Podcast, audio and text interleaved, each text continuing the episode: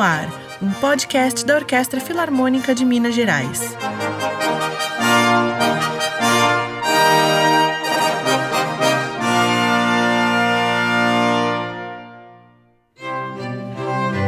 Olá, este é o podcast Filarmônica no Ar, um programa realizado pelo Instituto Cultural Filarmônica.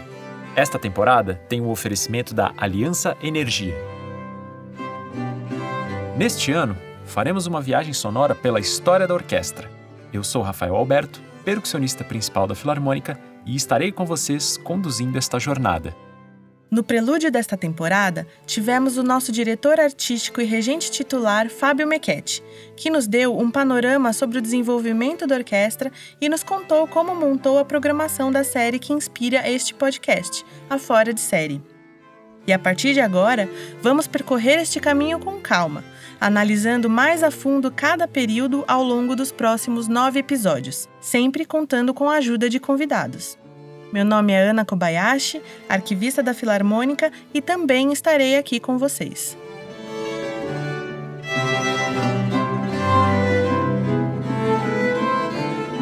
Neste episódio inaugural, voltaremos 400 anos no tempo para entender como surgiram as orquestras. E, para nos contar sobre esse momento, convidamos Paulo Castanha, musicólogo, pesquisador e professor do Instituto de Artes da Universidade Estadual Paulista.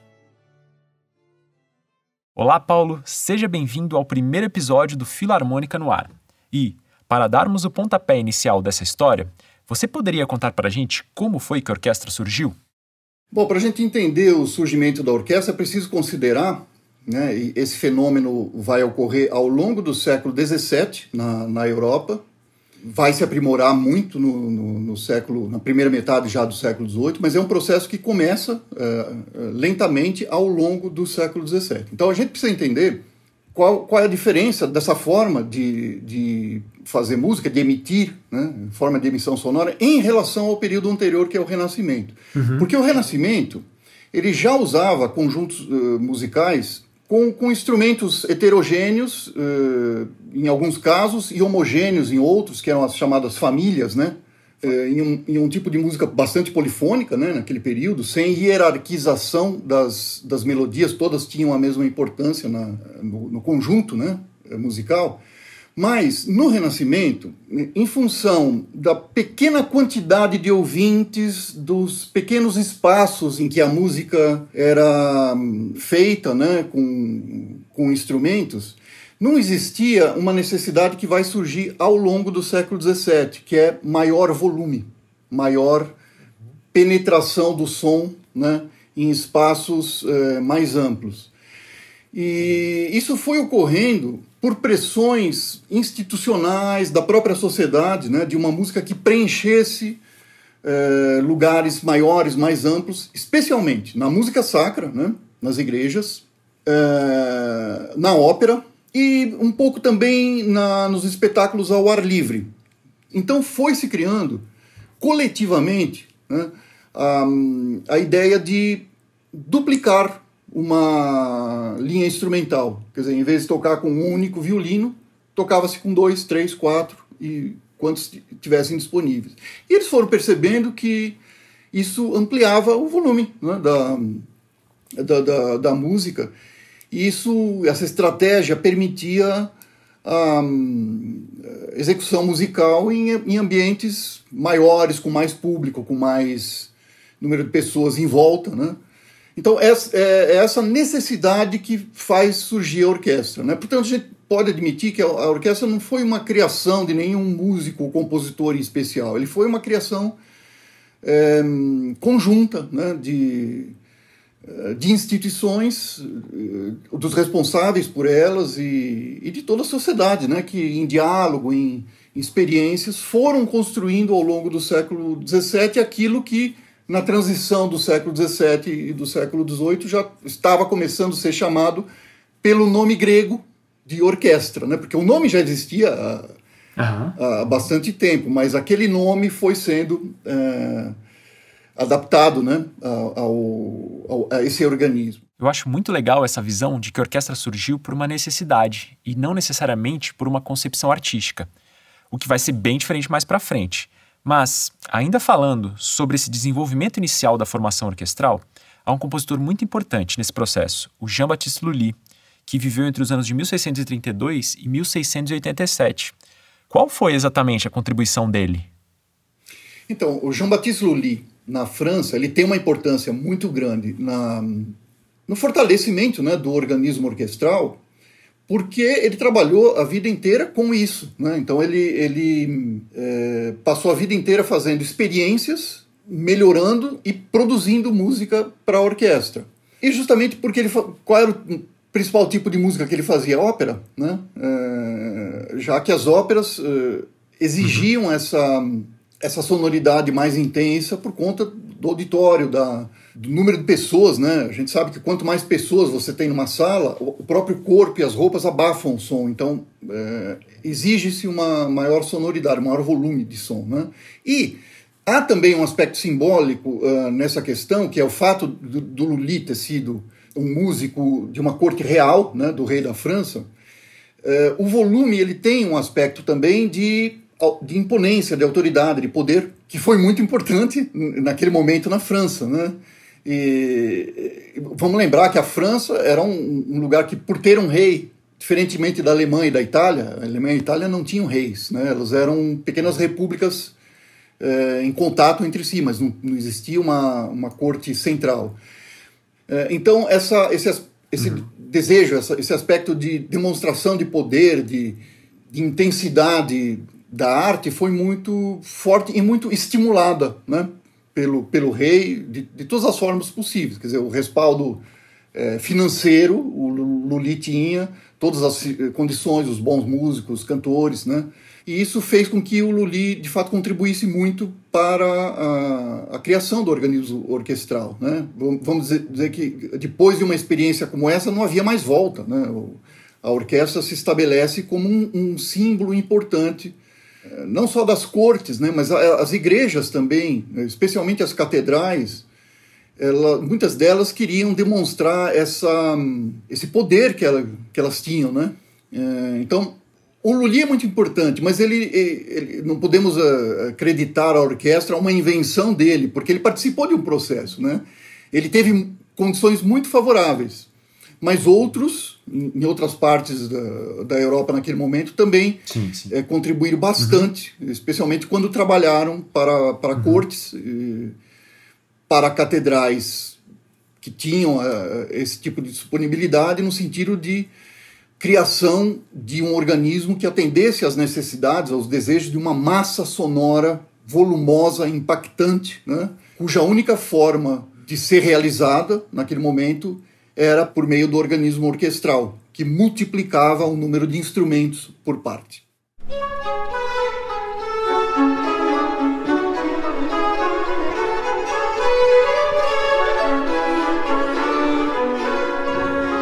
Este é um trecho da comédia teatral de Molière, musicada por Jean-Baptiste Lully, intitulada O Burguês Fidalgo. Ela foi apresentada pela primeira vez em 1670 para a corte de Luís XIV, o Rei Sol, no castelo de Chambord. Observe as multiplicações de instrumentos, especialmente nas cordas.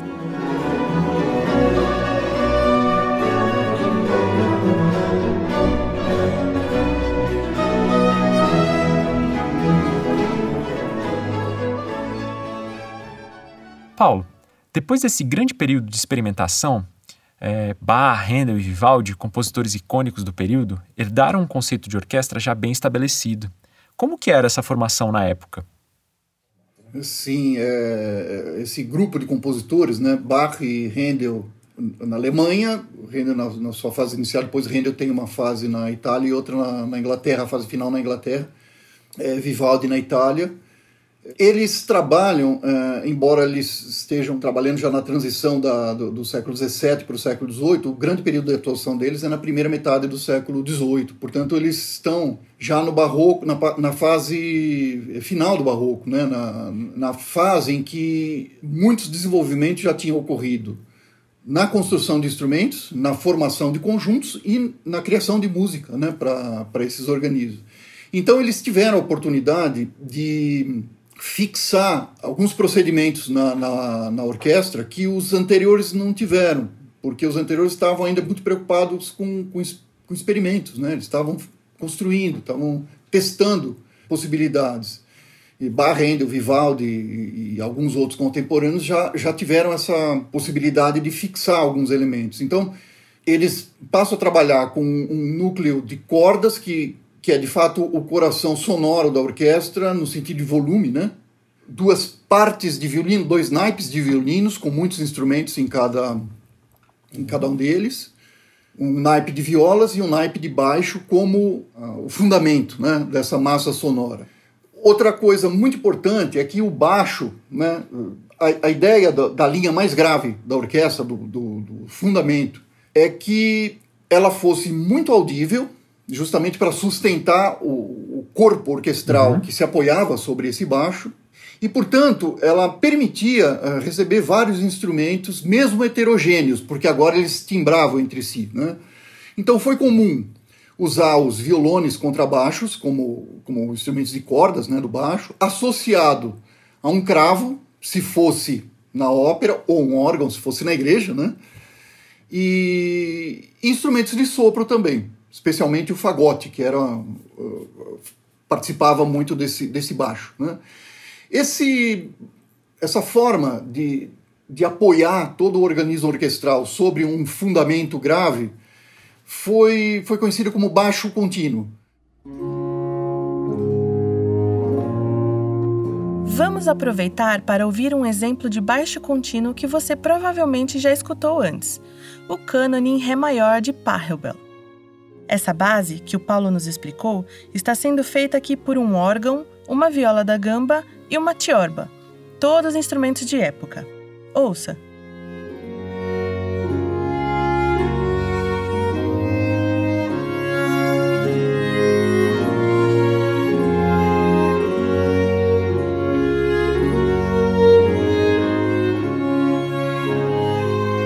E agora, com essa sonoridade do baixo contínuo em mente, você poderia nos contar quais outros instrumentos esses compositores usavam sobre essa base?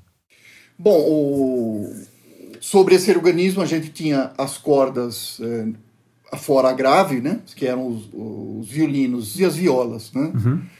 Depois, uh, os conjuntos de sopros uh, de madeiras, que eram as flautas e oboés. E metais, o mais frequente era, de fato, os trompetes. Um, trombones ocorriam, eles, eles eram usados, né? mas na orquestra eles não eram tão frequentes quanto, quanto os trompetes. Trombones e trompas já existiam, eles já existiam. Mas a sistematização dos trombones e das trompas, eles são um pouco posteriores. Né? E a percussão? Já era usada nessa época? Ah, bem lembrado. Sim, a percussão era usada, é, só que em casos muito especiais. Né? Não, não se usava percussão de forma é, comum, mas somente naquele repertório que tinha um, um aspecto muito festivo, muito jubiloso, ou que demonstrasse muito poder, impacto. Né?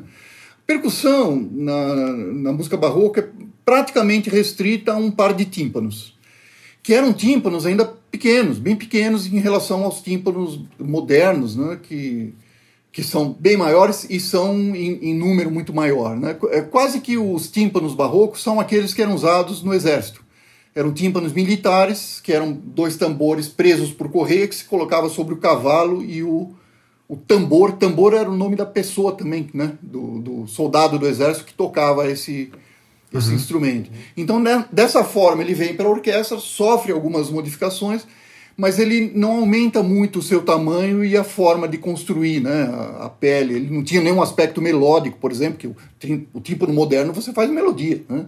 Ele não, não, não tem só um som restrito. Já o tímpano barroco, não. Ele geralmente tem duas notas.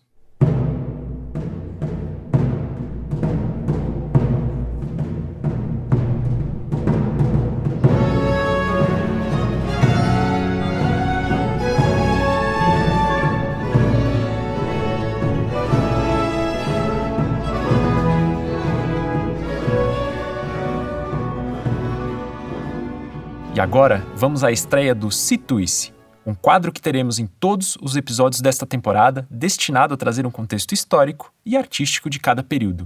A apresentação será sempre do nosso regente assistente José Soares. Situe-se.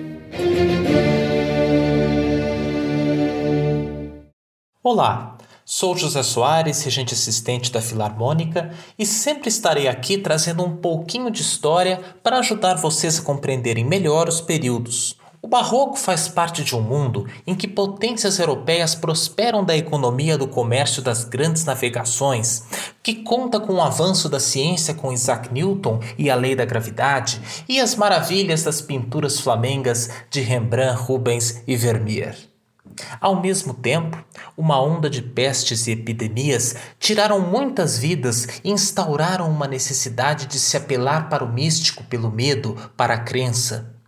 A reforma protestante e os movimentos de renovação do cristianismo por Martinho Lutero e João Calvino ocasionaram a reação da Igreja Católica naquilo que se tornou a Contra-Reforma. Cada vez mais poderosos, reis e rainhas se tornam um emblema de suas potências, como no caso da França com o rei Luís XIV o rei Sol.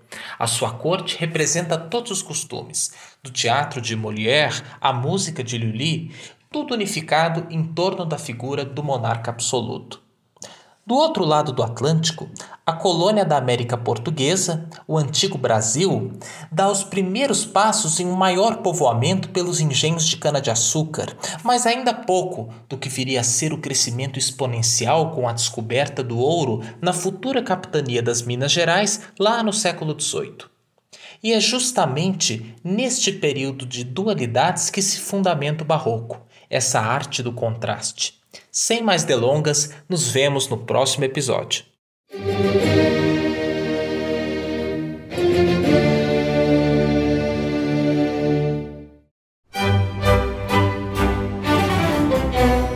Você está ouvindo o Filarmônica no Ar, uma realização do Instituto Cultural Filarmônica. Esta temporada conta com o oferecimento da Aliança Energia, uma empresa que acredita que a arte é a energia que transforma o mundo. Acesse a nossa linha do tempo e nossa playlist. Nelas, você pode compreender, em forma de imagem e som, tudo o que iremos falar aqui sobre a Orquestra Barroca. Acesse os links que estão na descrição deste podcast. Podcast tem o mesmo tema da série Fora de Série, que ao longo dos seus nove concertos vai contar a história da orquestra no tempo. O concerto que apresenta a Orquestra Barroca já está disponível no canal da Filarmônica no YouTube. Confira! E agora voltamos ao nosso bate-papo com Paulo Castanha. Paulo, até agora a gente falou bastante sobre a formação instrumental da orquestra barroca, mas eu gostaria de mudar o nosso foco para os gêneros musicais utilizados na época. Olhando para o concerto do Fora de Série, a gente pode ver três formas musicais diferentes: a suíte, a sinfonia e o concerto. Você poderia falar um pouco sobre elas? Esse, esse fenômeno ele, ele não decorre exatamente do, do, do tipo de instrumento que, que, está envolvido, né? Uhum.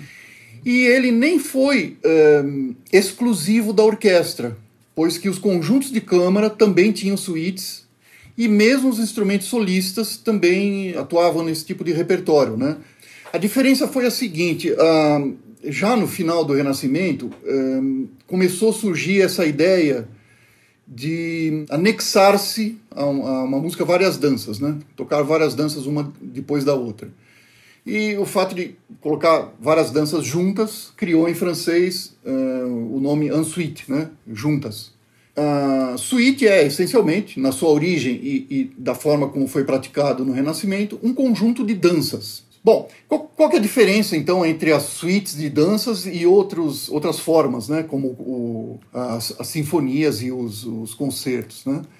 Então surgiu uh, a diferença a partir do século XVII, e repito, hein, tanto na música de câmara quanto na música orquestral, uhum. de fazer um conjunto de danças, como movimentos de uma mesma composição, e um conjunto de movimentos que não fossem danças, ou seja, que fossem uma música mais absoluta, que não remetessem a nenhuma é, aspecto musical pré-existente. Né? Porque quando se colocavam danças, se, se usavam ritmos né, de dança pré-existentes. Né? Uma sarabanda, uma, uma giga já existiam antes da composição. Então se usava esse ritmo, né, como se diz hoje. E aí a última grande diferença que é, é, é o concerto como diferença entre solos e, e massa orquestral. Né? Dizer, surgiu na, ao longo do século XVII também é, de uma forma quase que natural. Não dá para dizer que houve um, um, compositor que criou, ou um, um, um diretor de, de, de, orquestra que criou ele, né, individualmente, mas eh, foi surgindo coletivamente uma natural diferença entre os músicos que tinham maior habilidade solísticas nos instrumentos e aqueles que tocavam as partes iguais de um mesmo naipe, né? por, por, por conta da, da, própria natureza humana de, de diversidade. Né?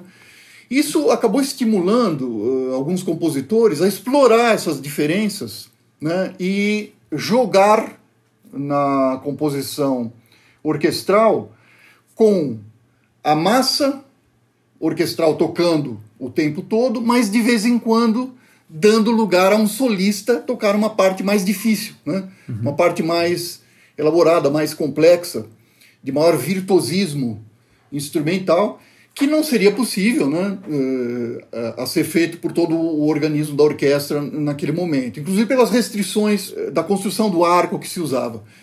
Então, essa, esse contraste entre o solo e o tutti foi a marca do, do concerto, era isso que era chamado de concerto na época. Né? Tem um outro gênero orquestral dessa fase, chamado de abertura, ouverture, em francês foi muito usado esse nome, né? que era usada ou em aberturas de óperas, ou no início de uma festividade. Podia acontecer isso também, né? o início de uma festividade pública, de uma, de uma corte destinada a reunir as pessoas, né? a orquestra toca, começava a tocar, então as pessoas se dirigiam naquele lo, aquele, aquele local. É, essas uh, ouvertures uh, geralmente não tinham solo, né? eles, eles eram do tipo sinfonia, uh, uhum. em que só, só atuava o tutti. Esse, esses foram os, as diferenças entre as suítes orquestrais ou camerísticas, né? E a, os concertos e sinfonias, e aí, aí já orquestrais, né? Bem, para arrematar a nossa conversa e deixar uma ideia bem clara para os nossos ouvintes, eu gostaria que você colocasse em poucas palavras o que foi o barroco na música. Sim, positivo. De maneira geral, o barroco é um estilo musical né, que foi praticado principalmente ao longo do século XVII, primeira metade do século XVIII, é, na Europa, caracterizado pelo uso de um, um aparato instrumental muito mais sofisticado que o Renascimento e pela exploração de uma polifonia hierarquizada, ou seja, as vozes agudas elas se sobressaem mais do que as vozes uh, graves e, sobretudo, aquelas do meio. Né?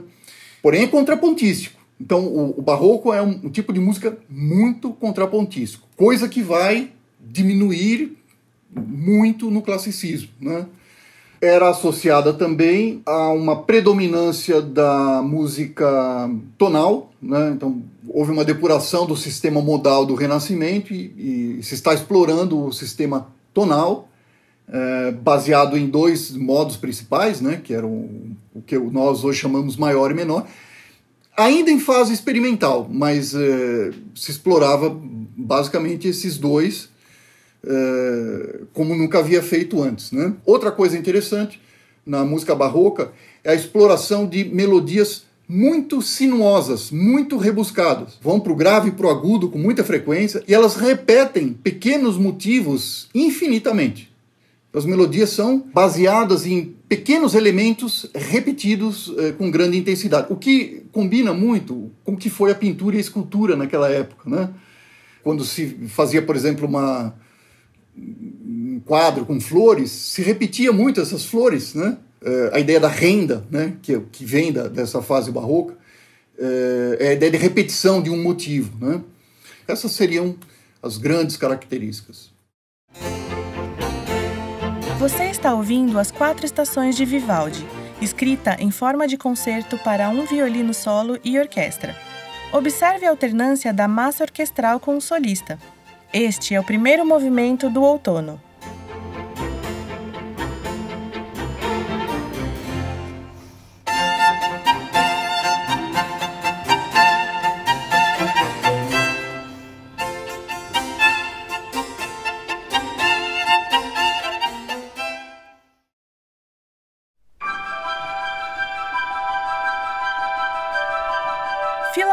Responde.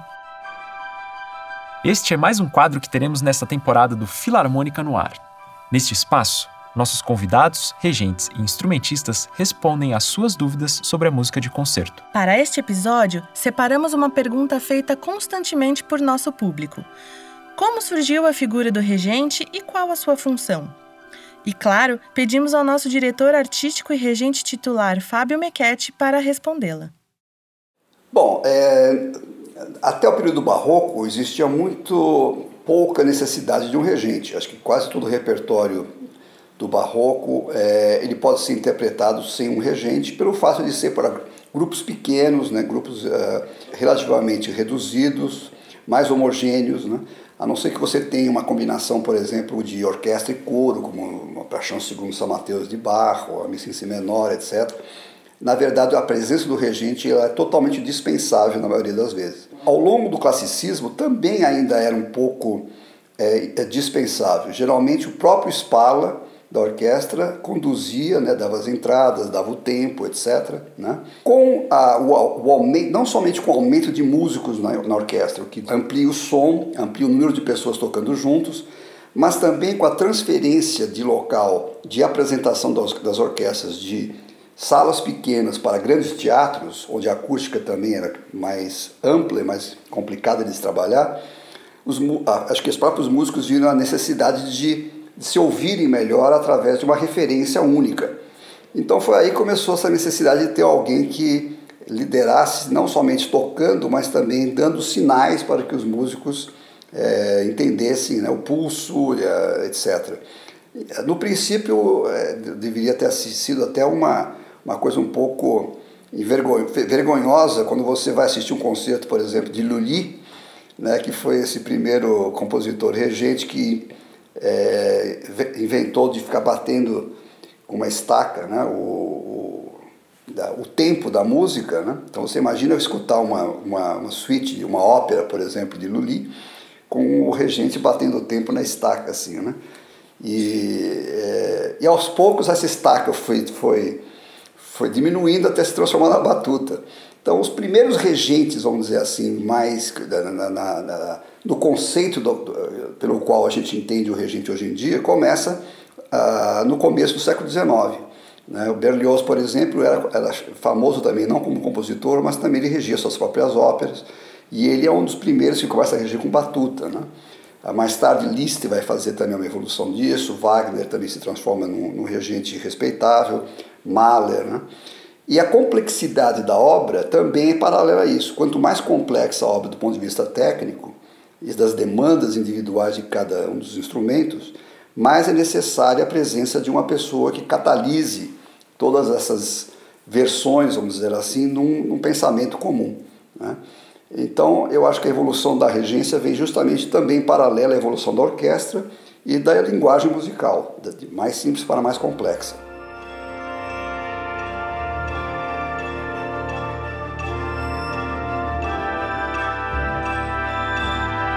Este foi o Filarmônica Responde. Envie sua pergunta para o e-mail contato@filarmonica.art.br. A próxima pode ser a sua. Bem, Paulo, eu agradeço imensamente por você ter compartilhado seu conhecimento com a gente. Foi uma grande honra conversar com você. Eu que agradeço. É, eu tenho uma, como já disse, uma ligação indireta com a Filarmônica de Minas. É, sou grande admirador desse, desse organismo musical. É, aliás, sou um grande admirador de Minas Gerais, tenho uma relação com Minas Gerais de, de mais de 30 anos, que, que espero que continue, porque eu gosto muito de estar em Minas.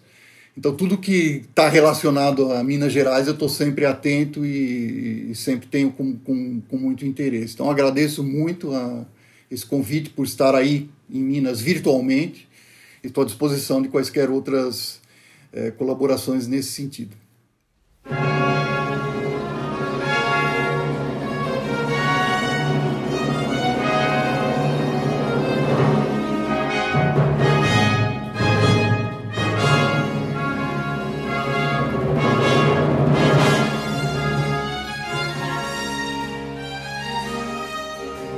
Este episódio está chegando ao fim.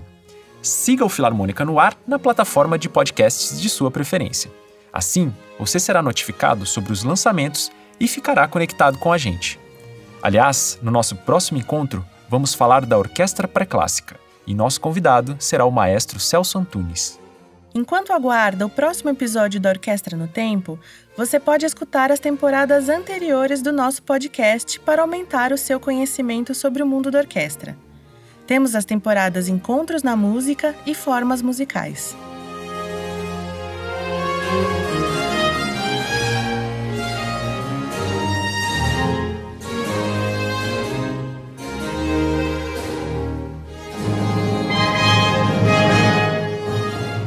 O papo foi bom, não foi? Assista ao concerto que inspira este episódio. Ele já está disponível em nosso canal do YouTube. A série Fora de Série será sempre transmitida ao vivo no YouTube e na Rede Minas. A programação completa da Filarmônica você encontra no nosso site filarmônica.art.br. E para ficar por dentro de tudo que a gente faz, é só seguir o arroba filarmônicamg no Facebook e Instagram. Até breve!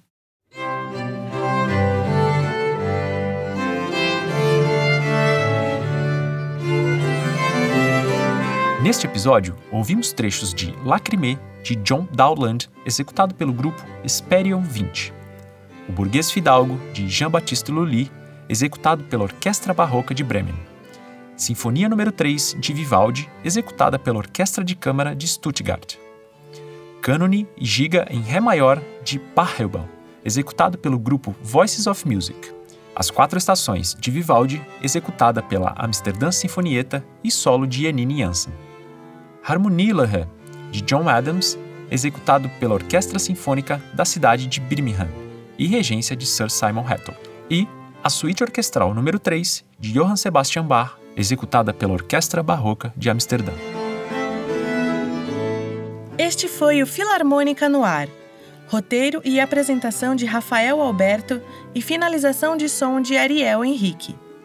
Participação de Ana Kobayashi, José Soares e Fábio Mequete. O convidado deste episódio foi Paulo Castanha. Esta temporada do podcast Filarmônica no Ar é apresentada pelo Ministério do Turismo, Governo de Minas Gerais e Aliança Energia por meio da Lei Federal de Incentivo à Cultura. Realização: Instituto Cultural Filarmônica, Secretaria Estadual de Cultura e Turismo, Governo do Estado de Minas Gerais, Secretaria Especial da Cultura, Ministério do Turismo e Governo Federal.